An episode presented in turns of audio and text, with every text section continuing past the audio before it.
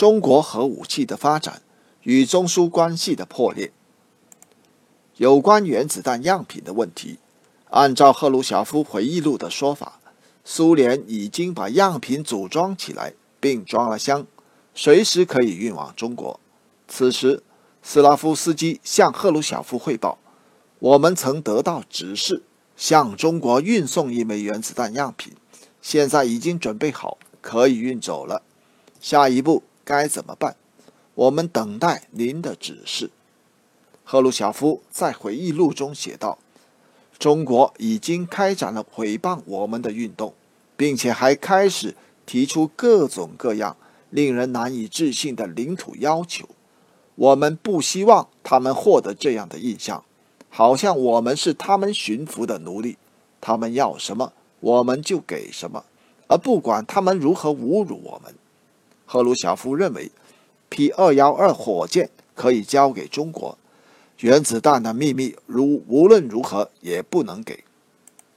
一九五九年春末夏初，苏共中央在主席团会议上仔细分析了向中国提供核技术的问题后，下令斯拉夫斯基把事情拖着，因为赫鲁晓夫此时的结论是：原子弹武器是可怕的力量，容不得丝毫冒险。当然。中国人自己会研制研制出他们的原子弹来，但是需要时间，而且需要很长的时间。对此，赫鲁晓夫希望情况要是有变化，那么情况要是没有变化，那他们掌握原子能技术还是越晚越好。苏联后来甚至还公开宣称，中国领导人不遗余力地想拥有核武器。他们狂热地试图从苏联获取原子弹，苏共中央和苏联政府当然不会加以考虑，因为向中国提供核武器将导致最为严重的后果。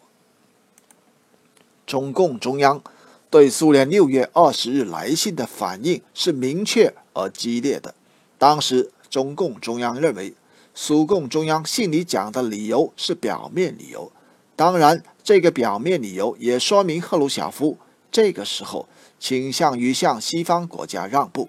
以达成停止核试验的协议。依照赫鲁晓夫的逻辑，既然要停止核试验，那当然不能让中国制造原子弹。这就表明赫鲁晓夫这时倾向于同西方搞妥协，就可以维护世界和平。也就是说，他把和平的希望。寄托在同美国达成协议上，而不是依靠进一步增强社会主义阵营力量，包括中国拥有原子弹，依靠社会主义阵营、世界民族独立运动、世界工人运动以及世界上一切爱好和平力量的联合斗争。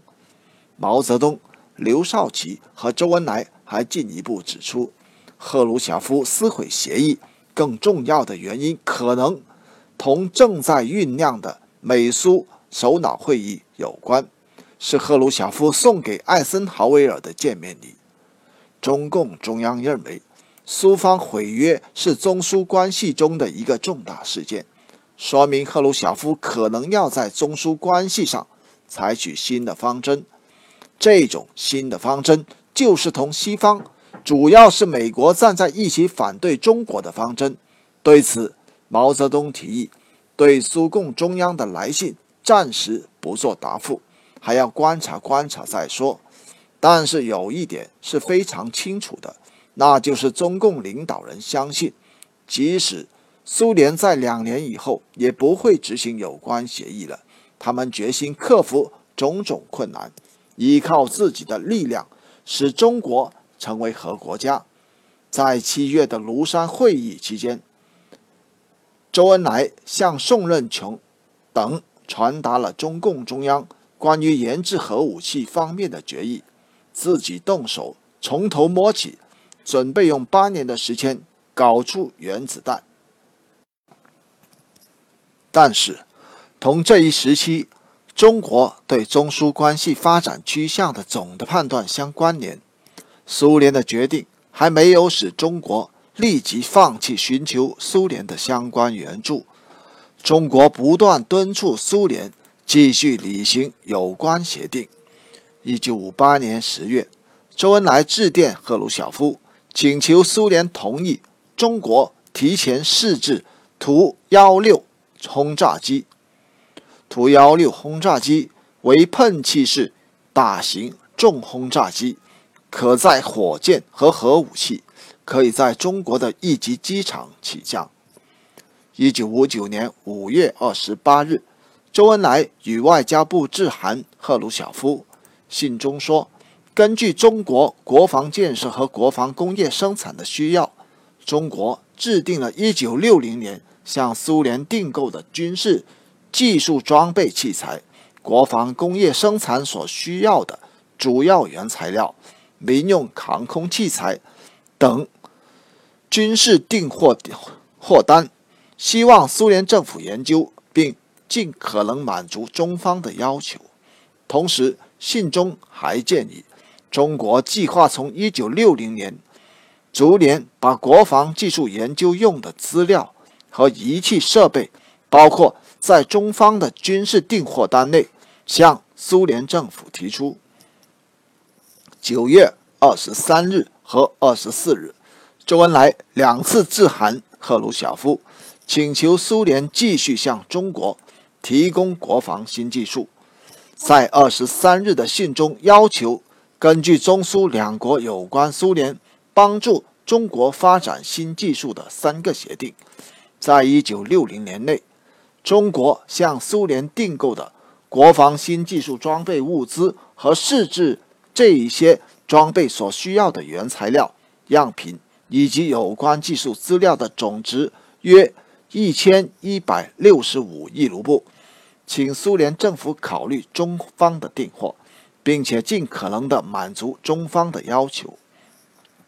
在二十四日的信中提出，为了加速中国战机的制造。请苏联政府在以下两个问题上给予援助：一、及早供应为制造米格十九型飞机所需要的原材料；二、为了加速中国航空材料的试制和生产，希望苏联政府同意供应图幺六和米格幺九以及即将转让中国制造的米格二十一中型飞机生产所需主要材料的。生产技术资料。一九五九年十一月七日，周恩来再次致函赫鲁晓夫，信中称，请苏联政府考虑在给中国提供制造新型歼击机资料的同时，供给中国生产该型歼击机及其发动机、飞机设备所需要的材料的制造资料等，同时供应。中国组织该型歼击机生产所需的各种专用设备。信中请求，为了使中国空军能够提早训练使用米格二十一中型歼击机的飞行人员，中方向苏联政府订购该型歼击机十二架及其相应的维护器材和全套测试、导航、通讯设备，并希望苏方。在一九六零年年中供货，同时鉴于近年来国防工业，特别是航空工业科学技术的迅速发展，中国认为有必要就中国国防工业今后几年内在导弹和军用飞机的发展方向和生产安排方面的一些问题，向苏联同志请教。不仅如此，中国还进一步要求。苏联在核潜艇、导弹、火箭等领域继续进行援助。在一九五九年十月，赫鲁晓夫访华期间，周恩来提出请求苏联援助中国发展和生产核潜艇、远程导弹以及由固体燃料发射的潜射弹道导弹。同年十二月二十九日，聂荣臻。同陈毅联名致函刘晓大使，请他以中国政府的名义向苏联政府提出，在一九六零年内，请苏联政府考虑在以下几个方面继续给中国提供技术援助：一、按照中苏两国政府一九五七年十月十五日协议，供应两种新型导弹，以及为研究和制造导弹的全套技术。派遣必要数量的苏联来华专家，在试制这两种导弹方面提供技术援助。三、按材料清单成套供应试制这两种导弹用的全套组件和原材料，以及试制所需要的专用设备。一九六零年一月四日，聂荣臻同陈毅联名致函刘晓大使。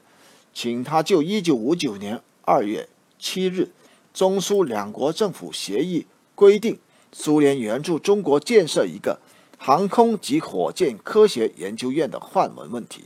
向苏联政府提出催询，希望苏方能在今年一月间能提出换文草案，并尽快派遣选址专家小组来华。